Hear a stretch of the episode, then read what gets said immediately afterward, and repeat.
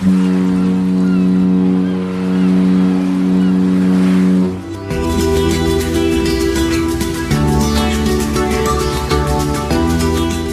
Tricks, der Kreuzfahrt-Podcast. Mit Jerome Brunel und außerdem wie immer natürlich mit dabei Franz Neumeier aus München. Servus. Und äh, wir versuchen ja unseren Podcast immer noch ein bisschen besser zu machen und freuen uns deswegen natürlich über Kritik und Tipps und so weiter. Und wir haben eine kleine Verbesserung, klein aber fein. Bisher hast du mit einem einfachen Headset immer gearbeitet als Mikrofon.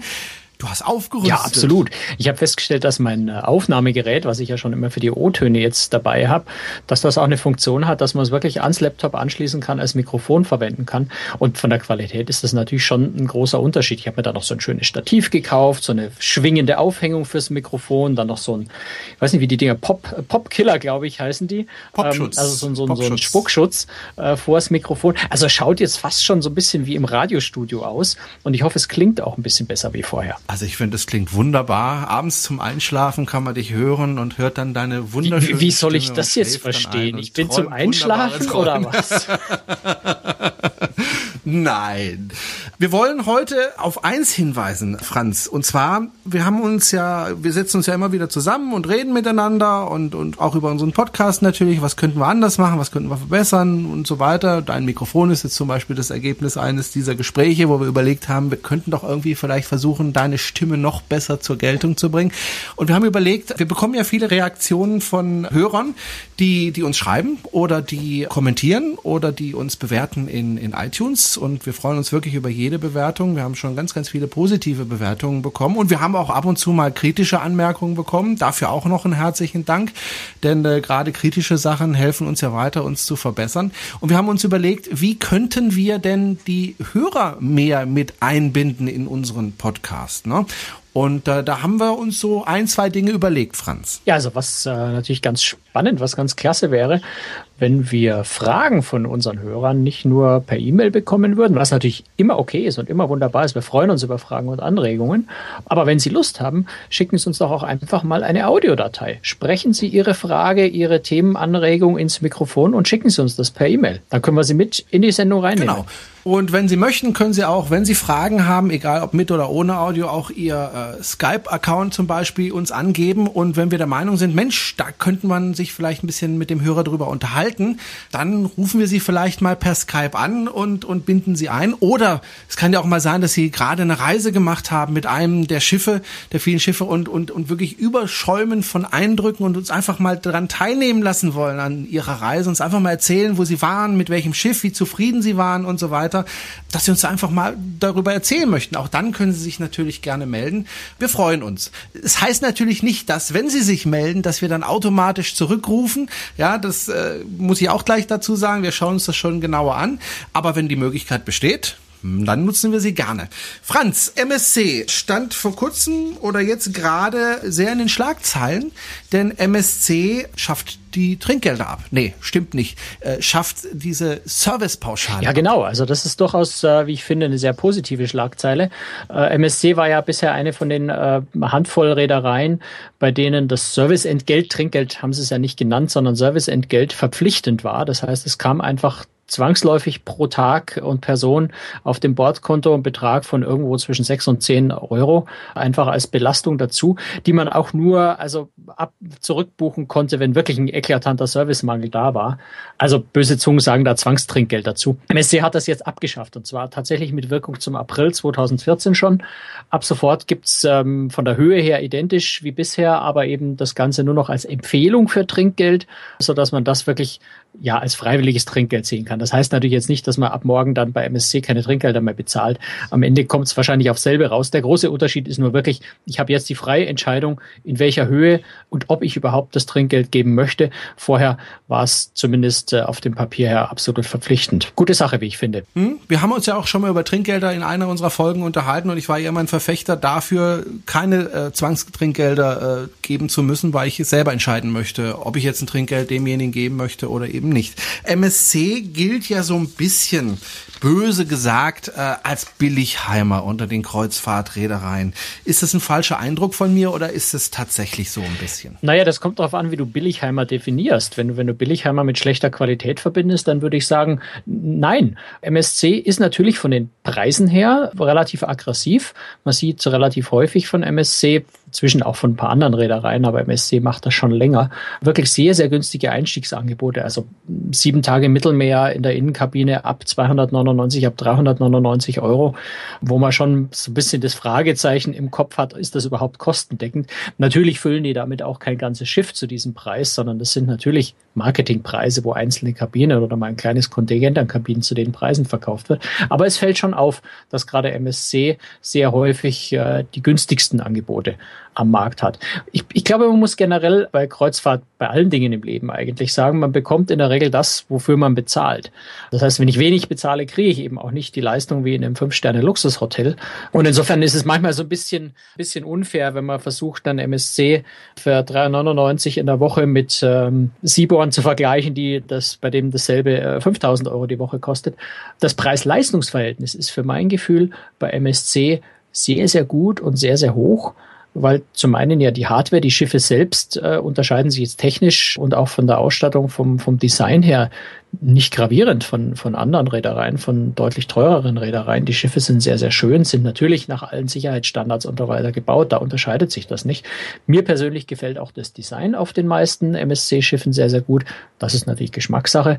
Da muss sich jeder seine eigene Meinung bilden. Aber insgesamt ist für mich MSC so eine eigentlich recht faszinierende Reederei, weil sie zu sehr, sehr günstigen äh, Preisen ein sehr ansprechendes Produkt schafft. Und eben, wie gesagt, dadurch ein sehr hohes Preis-Leistungs-Verhältnis hat. Ein sehr günstiges. Du bist ja mit vielen Reedereien gefahren, auch mit MSC. Wie ist denn das Essen dort? Kann man das vergleichen mit den anderen Reedereien, also mit AIDA oder TUI Cruises? Ah ja, Essen ist immer so ein bisschen schwieriges Thema. Essen ist sehr, sehr viel Geschmackssache. Es ist sehr viel eine Frage, was man auch persönlich an Anspruch hat, was man auch von sich zu Hause unter Umständen gewohnt ist. Und es ist auch so ein bisschen so, dass manche Leute nicht, äh, nicht zwingend im Urlaub dann unglaublich teures, aufwendiges Essen haben wollen wollen. Äh, nicht jeder ist, ist ein Gourmet, nicht jeder will Sterne essen. Manchmal ist man auch einfach zufrieden, wenn man vom Landausflug schnell im Buffet eine Kleinigkeit essen kann. Da ist die Qualität dann auch nicht so unglaublich wichtig. Und also insofern ist das sehr, sehr Geschmackssache, sehr, sehr persönlich und individuell, ob man nur Essen gut, sehr gut, nicht so gut findet. Was MSC auf jeden Fall sehr, sehr gut kann, ist alles, was italienisch ist, mediterrane Küche. Das ist lecker. Ja würde ich so sagen. Pasta, Risotto, solche Dinge sind durchaus gut. Auch die anderen Gerichte sind okay. Man muss halt wirklich sagen, wenn ich 399 Euro in der Woche bezahle, dann kann ich beim Essen jetzt nicht drei Michelin-Sterne erwarten. Das ist natürlich etwas bodenständiger. Ich finde es aber völlig okay. Aber wie gesagt, das ist sehr, sehr stark abhängig einfach vom eigenen Geschmack, von den eigenen Ansprüchen. Das muss sich so, jeder selber so ein bisschen die Meinung bilden. Aber Essen ist immer so die Variable, eine der wenigen variablen Kosten, die Reedereien tatsächlich haben. Und dann kann man natürlich davon ausgehen, dass bei Reedereien, die im Grundpreis günstiger sind, einfach auch das Essen von der Qualität, vom, von der Wertigkeit her vielleicht etwas niedriger angesiedelt als bei Reedereien, wo ich aber halt auch deutlich mehr bezahle. Was ist für ein Publikum äh, auf den MSC-Schiffen? Ich habe da immer Sie so ein Bild vor mir, schreiende italienische Kinder, die über das äh, Deck äh, hechten und äh, rennen. Ist es tatsächlich so oder habe ich dann völlig falsch? Naja, das kann einem bei anderen Reedereien schon auch passieren. Das ist mehr eine jahreszeitliche Frage. Wenn ich zu den äh, in Zeiten der italienischen Sommerferien von dem italienischen Hafen ausfahre, dann ja, kann ich schon davon ausgehen, dass sehr, sehr viele Familien, sehr, sehr viele Kinder an Bord sind, das Publikum dann tatsächlich sehr jung ist. Also nicht nur was die Kinder angeht, sondern auch was die, was die Eltern, was die Erwachsenen angeht, einfach sehr viele Familien an Bord sind. Aber es hängt wirklich sehr stark vom, vom Fahrgebiet ab und von der Jahreszeit außerhalb der Ferien und eine Reise in Südafrika zum Beispiel, was ja MSC auch anbietet. Dort ist das Publikum dann auch älter und wenig Kinder an Bord. Insgesamt ist bei MSC Publikum international, sicher sehr mediterran Mittelmeer geprägt. Äh, MSC hat ja nur den operativen Sitz in, in, in Sorrento in der Nähe von Neapel, den, äh, den äh, wirtschaftlichen Sitz in der Schweiz und ist mediterran geprägt. Das heißt, bei Abfahrten in Italien sind natürlich sehr viele Italiener, sehr viele Spanier, auch Franzosen mit an Bord.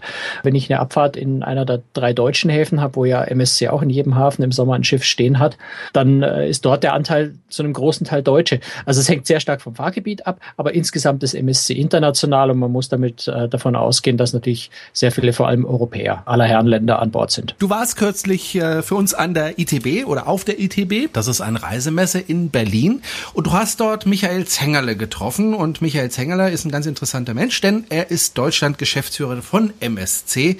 Und äh, du hast ihn sprechen können und hast ihn kennengelernt. Was ist das für ein Mensch? Michael Zengerle ist ein ganz äh, entspannter, netter, fröhlicher Mensch, der ja aus dem Vertriebsbereich kommt, hat früher auch schon für Novicin Großlein in Deutschland gearbeitet als Geschäftsführer. Und äh, ja, er ist, er ist ein Spezialist für Vertrieb. Er ist derjenige, der für MSC äh, in Deutschland ähm, schaut, dass die Marke bekannter wird, dass noch mehr Leute mit MSC auf Kreuzfahrt gehen. Und ähm, ja, also ganz unkomplizierter, ganz, äh, ganz netter, offener Mensch. Macht Spaß, sich mit ihm zu unterhalten. Wenn ich äh, mit Freunden über Kreuzfahrt rede, dann ist so immer die erste Frage, ah, du meinst AIDA. Da kommt nie jemand und sagt, ah, du meinst MSC. MSC wird noch nicht so wahrgenommen wie AIDA in Deutschland. Naja, klar, so AIDA ist natürlich in Deutschland die prägende Reederei, einfach weil sie als deutschsprachige Reederei mit sehr vielen Schiffen ja einen Marktanteil von ungefähr der Hälfte des deutschen Marktes hat. Insofern bleibt für alle anderen nur die andere Hälfte übrig. Und äh, klar sind dann in der Wahrnehmung ist dann AIDA erstmal ganz vorne. Aber man darf das nicht, man darf das nicht verkennen. MSC hat in Deutschland äh, sehr viele Kunden, ist sehr, sehr stark und hat einen Marktanteil geschätzt. Offizielle Zahlen gibt's da ja nicht so richtig dazu, aber, aber ich glaube, ich habe so ein bisschen eine Grundlage, wo, wo ich so halbwegs der Realität nahe komme. MSC hat einen Marktanteil von ungefähr 15 Prozent. Das sind also 30 Prozent von dem, was äh, AIDA übrig lässt und von daher eigentlich sehr, sehr viel. Aber ich habe Michael Zingerle auch äh, danach gefragt, wie er die Marktposition Positionen von MSC in Deutschland sieht und ja, ob sie auch planen, da noch stärker zu wachsen. Also wir wollen als MSC Kreuzfahrten in Deutschland weiter wachsen. Wir haben hier eine gute Marktposition, die wollen wir mindestens verteidigen und mittelfristig auch ausbauen. Wir sind in Nordeuropa gut aufgestellt aus dem deutschen Markt heraus. Wir haben drei Schiffe im Sommer in Nordeuropa. Hamburg, Kiel und Warnemünde decken also alle drei wichtigen deutschen Häfen ab. Und Sie wissen, wir kommen im Sommer nächsten Jahres mit der Splendida nach Hamburg. Also das können Sie als Zeichen dafür nehmen, dass die Ergebnisse gut sind äh, und dass die Nachfrage aus dem deutschen Markt die Ziele erfüllt, die wir uns gesetzt haben. Insgesamt sind wir gut positioniert. Äh, es gibt einiges, was im Jahr 2014 noch passieren wird. Wir werden eine neue Booking Engine äh, in den Markt bringen die sicher dazu beitragen wird, dass wir einfacher, noch einfacher, noch äh, komfortabler buchbar sind über Reisebüros. Weiterhin der wichtigste Vertriebskanal für uns. Wir haben unser Callcenter in Salzburg an den Start gebracht im Dezember letzten Jahres. Seit Montag dieser Woche wickeln wir alle deutschsprachigen Märkte über die äh, Kollegen in Salzburg ab, also Schweiz, Österreich und Deutschland. Und das funktioniert auch sehr gut. Wir haben da sehr gute Erreichbarkeitswerte und äh, da sind wir also auch auf einem sehr, sehr guten Weg. Und wir werden insgesamt auch von der Kapazität her weiter wachsen, weil wir eben die vier Schiffe der Lyrica-Klasse nochmal verlängern werden mit jeweils ca. 200 Balkonkabinen, die da pro Schiff dazukommen. Also zwar kein neues Schiff jetzt innerhalb der nächsten zwei Jahre, aber wir werden die Kapazität auf diese Art und Weise erweitern. Herr Michael Zingerle hat ja erwähnt, dass die vier Schiffe der Lyrica-Class äh, verlängert werden, also wirklich in der Mitte auseinandergeschnitten, zusätzliche Elemente eingesetzt und wieder zusammengeschweißt werden, um die Kapazität zu erhöhen. Ich habe ihn gefragt, warum man sich denn dafür entschieden hat, zwei, ja eigentlich auch gar nicht so alte Schiffe, die Schiffe sind ja nur ein paar Jahre alt eigentlich, zu verlängern, statt wenn man die Kapazität steigern will, mehr Passagiere Tiere aufs Meer zu bringen, warum man dann nicht, äh, so wie MSC das bis jetzt auch gemacht hat, weiter neue Schiffe zu bauen. Ja, also Sie sagen, es ist nicht wirklich alt. Unsere Flotte ist immer noch sehr, sehr modern. Wir haben Durchschnittsalter in unserer Flotte von circa fünf Jahren. Das ist also weiterhin eine sehr, sehr moderne Flotte. Aber wir standen ohnehin vor der Frage, was machen wir an Modernisierung bei den Schiffen der Lyrica-Klasse. Und wir haben eben festgestellt, dass es äh, ganz gut tun würde, wenn wir neben der Modernisierung dieser Schiffe die Gelegenheit auch nochmal nutzen, diese Schiffe dann auch zu verlängern. Insgesamt sind wir jetzt in einer Phase, wo wir die Organisation, die Prozesse, die Systeme, die wir haben bei MSC nicht nur in Deutschland, sondern weltweit, zu stabilisieren insgesamt. Und da ist dieses moderate Wachstum, was wir die nächsten zwei Jahre haben, das richtige Wachstum, wie wir finden. Und später werden wir sicher auch wieder weiter wachsen mit Neubauten. Da gibt es aber noch nichts Spruchreifes dazu, aber wir werden sicher weiter wachsen. Ja, das hat sich inzwischen ja etwas äh, überholt, was er ganz zum Schluss sagte. Das Interview ist schon ein paar Tage alt, nicht so wahnsinnig, aber Dinge entwickeln sich manchmal recht schnell in der Branche. MSC hat inzwischen bekannt gegeben, dass sie äh, tatsächlich zwei äh, ganz große neue Schiffe bauen wollen, ganz neue Schiffsklasse, die dann eben in 2017 und 2019 auf den Markt gehen soll mit äh, bis zu 5700 Passagiere. Also nach der Verlängerung der Lyrica Das wächst die Reederei fröhlich weiter und dann eben mit zwei ganz, ganz großen Schiffen sogar. Wir haben ja vorhin schon mal über das Essen geredet. Da gibt es ja Buffet-Restaurants bei MSC. Ne? Profitieren die denn von der Verlängerung? Ja, das ist so eine der großen Bedenken, die MSC-Passagiere äh, geäußert haben, nachdem die News bekannt wurde, dass die Schiffe verlängert werden. Da ist so ein bisschen die Befürchtung, dass durch den Umbau eben zusätzliche Passagierkabinen, zusätzliche Passagiere an Bord kommen, es dann aber im Buffet-Restaurant und in allen anderen öffentlichen Räumen vielleicht ein bisschen eng zugehen könnte. Also waren Sie letzte Woche mit bei unserem Event auf der Splendida? Äh, das war für mich ganz interessant. Äh, wir hatten da einige Partner an Bord, wir haben auch gezielt auch mal kleinere und mittelständische Reisebüros eingeladen, die das MSC-Produkt äh, nicht kannten. Und wir hatten einige Partner an Bord, die schon länger nicht mehr auf einem MSC-Schiff waren. Und die haben sich alle insgesamt sehr, sehr positiv geäußert über die Art von Restaurantservices, die wir bieten und insbesondere das Buffet-Konzept, äh, das wir an Bord haben. Und dieses Konzept haben wir ja komplett umgestellt. Also die Vielfalt ist viel, viel größer, die Öffnungszeiten sind viel, viel länger. Wir haben mehrere Buffetstationen dort eingerichtet, sodass sich dieser Gästestrom besser verteilt. Und dazu kommt es nicht mehr zu diesen wie Sie richtig sagen, in der Vergangenheit in Anführungszeichen Staus. Äh, das erlebt man jetzt nicht mehr. Also das hat sich deutlich, deutlich verbessert. Und bezogen auf die Lyrica, wir werden ja nicht nur zusätzliche Kabinen dort einrichten, nicht nur zusätzliche Balkonkabinen dort einrichten, sondern eben auch die öffentlichen Flächen wachsen durch diese Verlängerung auch mit. Also das heißt, äh, was wir an zusätzlicher Bettenkapazität hier schaffen, wird durch zusätzlichen öffentlichen Raum dann auch mehr als kompensiert. MSC versucht ja auch in Deutschland äh, AIDA Konkurrenz zu machen und ein Mittel der Wahl ist ja Schiffe in deutschen Häfen zu positionieren. Wir haben es ja am Anfang schon besprochen. Da wird es auch weiter expandieren. Ja, und da ne? gibt es allerdings bei den unterschiedlichen Reedereien auch verschiedene Ansätze und verschiedene Ideen, wie man sich tatsächlich mehr Marktanteil in Deutschland holen kann. Wenn man Royal Caribbean zum Beispiel anschaut, die haben ja jetzt für dieses Jahr ein Schiff in Hamburg stationiert, im nächsten Jahr äh, dann wieder nicht mehr. Also da verfolgt man so ein bisschen eine andere Strategie. Und ich wollte von mich... Nämlich keine. Naja, das ist jetzt ein bisschen gemein. Ich glaube, Royal Caribbean denkt da noch ein bisschen naja, internationaler und, und geht eben immer in die Märkte, wo gerade am meisten zu holen ist. Und Deutschland ist da vielleicht aus deren Sicht nächstes Jahr ein bisschen weniger zu holen. Das, was mich wirklich interessiert hat, und Michael Zingerle kennt sich ja in der Szene so ein bisschen aus, hat er schon für mehrere Reedereien gearbeitet. Ich wollte von ihm wissen, wie wichtig es denn tatsächlich ist, wenn man sich den deutschen Markt erobern will oder die Marktanteile hier steigern will, wie wichtig es tatsächlich ist, Schiffe auch wirklich in deutschen Häfen zu positionieren oder ob es vielleicht auch wirklich reicht, wenn man gute Angebote in Deutschland macht und die Leute dann eben zu den Schiffen in anderen Häfen im Ausland fliegen. Also wir sind ja schon seit vielen, vielen Jahren in Nordeuropa erfolgreich. Wir haben mit Kiel angefangen, hatten da lange Zeit zwei Schiffe, dann kam neben den zwei Schiffen in Kiel ein weiteres aus Hamburg mit dazu. Jetzt haben wir im Sommer 2014 ein Schiff aus Kiel, eines aus Warnemünde, eines aus Hamburg und haben in Hamburg immer die Kapazität erweitert. Auch insgesamt haben wir jetzt drei Schiffe der Musikerklasse in Nordeuropa eingesetzt. Das ist ordentlich viel Kapazität, die wir zu einem guten Teil aus Deutschland herausfüllen, aber eben auch mit internationalen Gästen herausfüllen. Also da sind wir möglicherweise als doch noch stärker europäische Reederei besser aufgestellt als Wettbewerber von uns.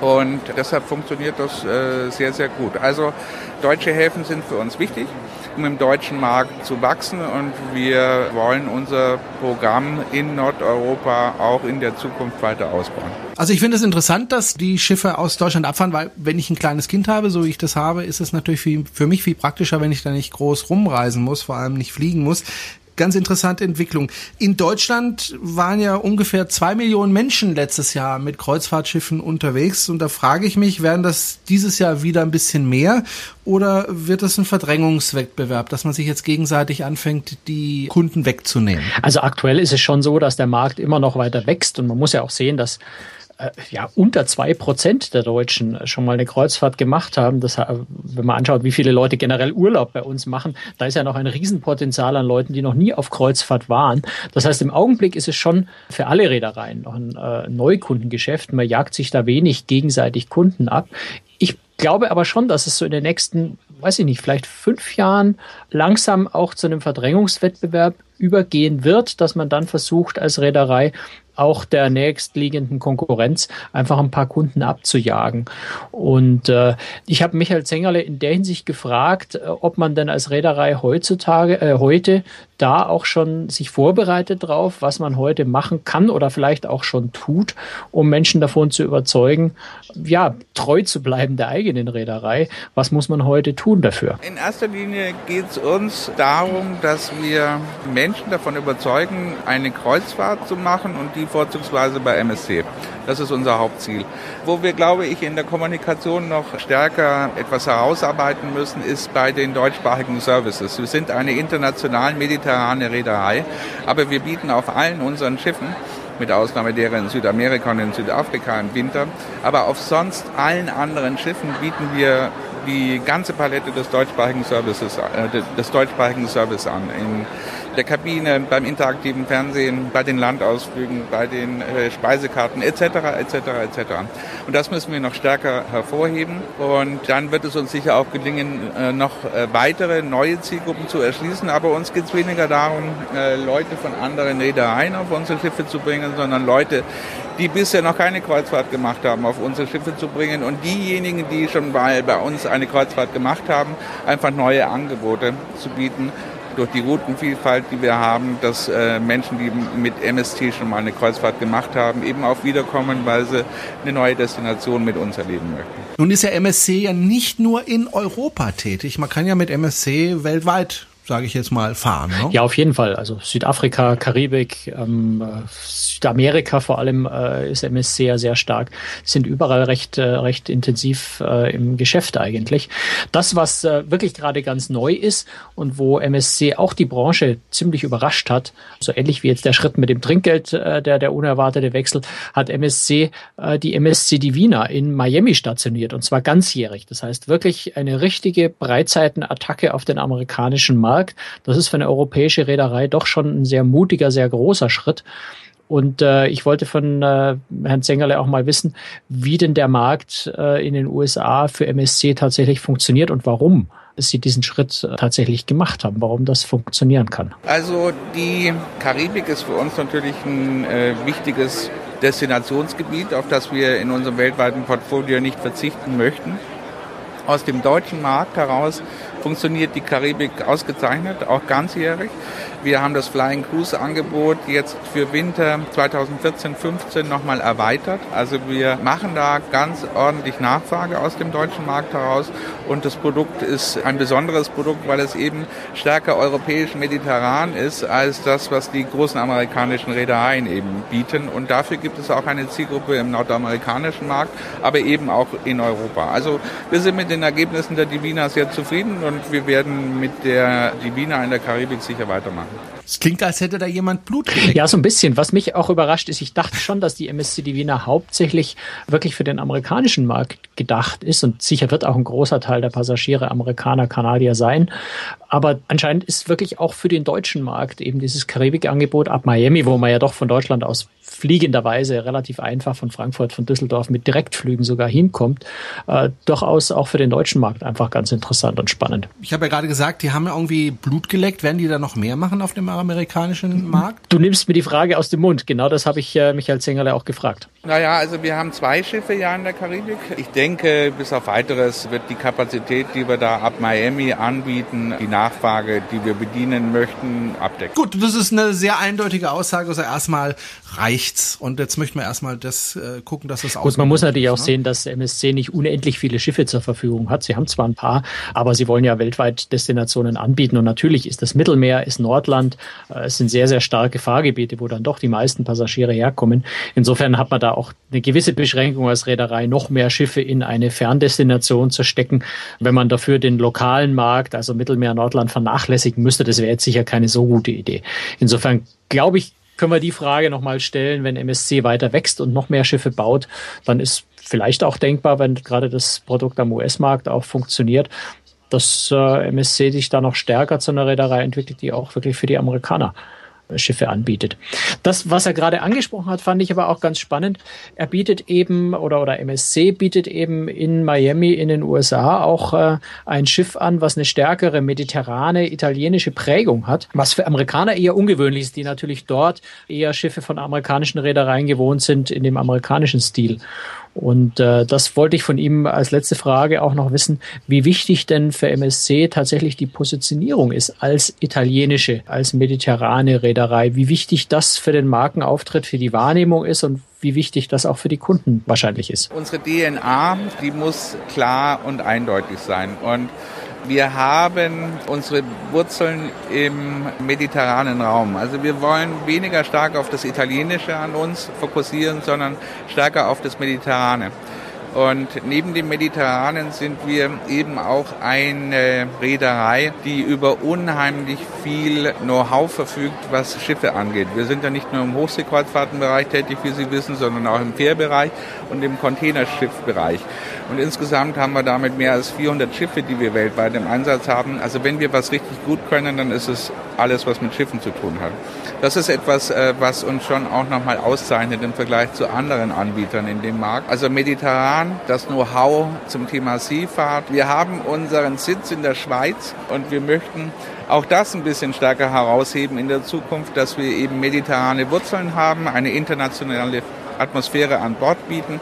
Alles, was man mit mediterraner Kultur verbindet, gutes Essen, Freundlichkeit, das wollen wir hervorheben, aber auch als roten Faden in unseren Services, die wir an Bord bieten, eben auch letztendlich stringent durchziehen und umsetzen. Dazu gehört im Bereich Kulinarik unsere Kooperation mit Italy, also wirklich Essen, das aus der Region kommt, das äh, über keine künstlichen Aromastoffe verfügt, also wirklich authentisches, gutes Essen, das man mit mediterraner Kultur und mediterranem Leben verbindet, aber zunehmend auch den Schweizer Touch mit reinbringen, äh, was Liebe zum Detail angeht, sorgfältiges, gutes Handwerk.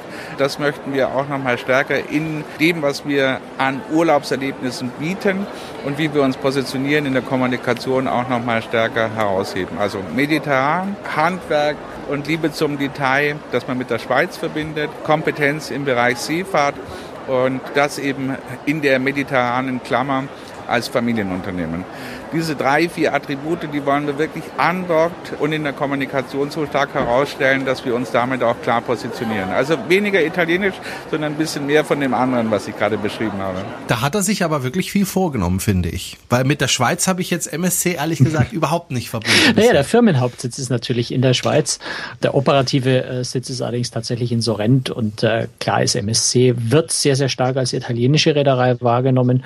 Und wir sagt, da wollen sie so ein bisschen ja nicht weg, nicht raus davon, aber so ein bisschen breiter. Einfach zu sagen, wir sind nicht nur Italien, wir sind Mittelmeer. Dort ist die MSC natürlich auch, was das Fahrgebiet angeht, sehr, sehr stark. Was ich aber auch an MSC persönlich noch ganz spannend finde, ist, dass es ja wirklich, das hat er nur in einem Wort, glaube ich, kurz gesagt, ein Familienunternehmen ist. Anders als die anderen großen Reedereien, die ja in der Regel irgendwie als Aktiengesellschaften in großen Konzernen organisiert sind, ist MSC ein familiengeführtes Unternehmen. Michael Zengerle war das. Er ist der Deutschland-Geschäftsführer von MSC. Im Interview bei Cruistrix.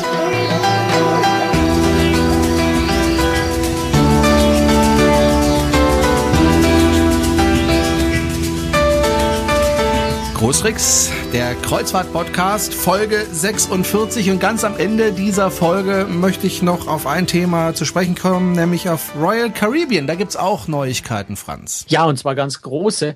Äh, es geht um die äh, zukünftigen Neubauten, also die Quantum of the Seas, die Ende dieses Jahres in Dienst geht und die Anthem of the Seas nächstes Jahr. Und der Royal Caribbean hat da das Restaurantkonzept bekannt gegeben. Das klingt jetzt erstmal nicht so dramatisch. Äh, natürlich gibt's auch wieder zu essen an Bord. Aber für Royal Caribbean ist tatsächlich da ein ganz, ganz großer Schnitt, der da passiert auf den beiden Schiffen. Die Reederei verabschiedet sich nämlich von dem großen zentralen Hauptrestaurant. Das wird's auf dem Schiff, äh, also auf der Quantum, oh. auf der Anthem nicht mehr geben sondern es gibt äh, mhm. viele, viele äh, kleinere Restaurants. Es gibt natürlich schon nach wie vor größere Restaurants, zuzahlungsfreie, kostenlose Restaurants, in die man gehen kann. Aber Royal Caribbean geht da so ein bisschen in eine ähnliche Richtung wie Norwegian das schon hat und auch wie der Joint Venture, äh, Joint Venture Partner TUI Cruises das hat in dem Hauptrestaurant, wo ja auch schon nach drei Themen aufgeteilt ist, also mediterran, asiatisch und klassisch. Bei TUI Cruises auf der Mein Schiff 3 und Mein Schiff 4 und bei äh, Royal Caribbean jetzt auf der Quantum und auf dem Anthem soll es sogar fünf verschiedene solche Themenrestaurants geben, wobei eigentlich sind es nur vier, weil das fünfte Restaurant ist wirklich nur für Suitengäste ab Grand Suite, also für die für die ganz edlen äh, Suiten. Aber immerhin, es sind also vier relativ große Restaurants, wo man auswählen kann ein amerikanisch klassisches, zeitgenössische Küche, asiatisch und nochmal klassisch mit formellem Dresscode. Auch ganz interessant. Es gibt dann ein Restaurant, wo es einfach generell ein bisschen formeller zugeht. Der große Unterschied ist nur einfach in Zukunft, ich habe keine feste Tischreservierung mehr, so wie bisher immer, dass man sich vor der Kreuzfahrt auch schon aussucht. Ich möchte eher die frühe Essenssitzung, die späte Essenssitzung, 18.30 oder 20 Uhr und habe dann immer meinen, Regel, meinen festen Tisch mit denselben Tischgenossen und demselben Kellner. All das löst sich komplett auf, sondern ich kann wirklich jeden Abend woanders hingehen kann, muss nicht vorher mir äh, entsprechend zu den Zeiten, wo ich möchte, reservieren. Und kann da wirklich völlig frei jeden Abend woanders hingehen, jeden Mittag woanders hingehen. Also sehr viel Freiheit. Nicht die schlechteste Sache. Ja, wobei ich bin trotzdem gespannt, wie Royal Caribbean Stammkunden darauf reagieren werden, wo man ja schon, ja, wo schon so ein bisschen auch ein Markenzeichen ist, dieses große, mondäne Hauptrestaurant, wo ich einfach wirklich meinen festen Tisch, meinen gewohnten Kellner habe, der in Zukunft dann doch einfach wegfällt. Und ich muss schon auch ein bisschen drum bemühen muss, wirklich auch einen Platz zu finden. Ich muss Entscheidungen treffen, in welches Restaurant möchte ich einfach. Vorher konnte ich sagen, oh, ich habe meinen Tisch und da gehe ich im Zweifel hin. Ich konnte natürlich auch in Spezialitätenrestaurant oder woanders hingehen. Aber jetzt muss ich tatsächlich für jeden Abend ähm, Entscheidungen treffen und planen. Kann ein Nachteil sein. Der große Vorteil ist, ich habe sehr viel Abwechslung. Oh mein Gott, Entscheidungen. Das im Urlaub geht gar nicht. Und jetzt habe ich auch eine Entscheidung, nämlich die Entscheidung, dass wir Schluss machen für heute. Das war die 46. Folge von Kusrix, der Kreuzfahrt-Podcast. In einer Woche hören wir uns wieder mit neuen Themen und vielleicht auch mit Ihren Themen. Wie gesagt, Sie können uns mailen mit Themenvorschlägen, mit Fragen, vielleicht auch als Audiofile, damit wir das dann auch senden können. Her damit! Wir freuen uns. Das war's für heute. Vielen Dank, Franz, und dir auch eine schöne Woche. Ja, für Woche. dich auch. Tschüss, Servus. Danke. Tschüss.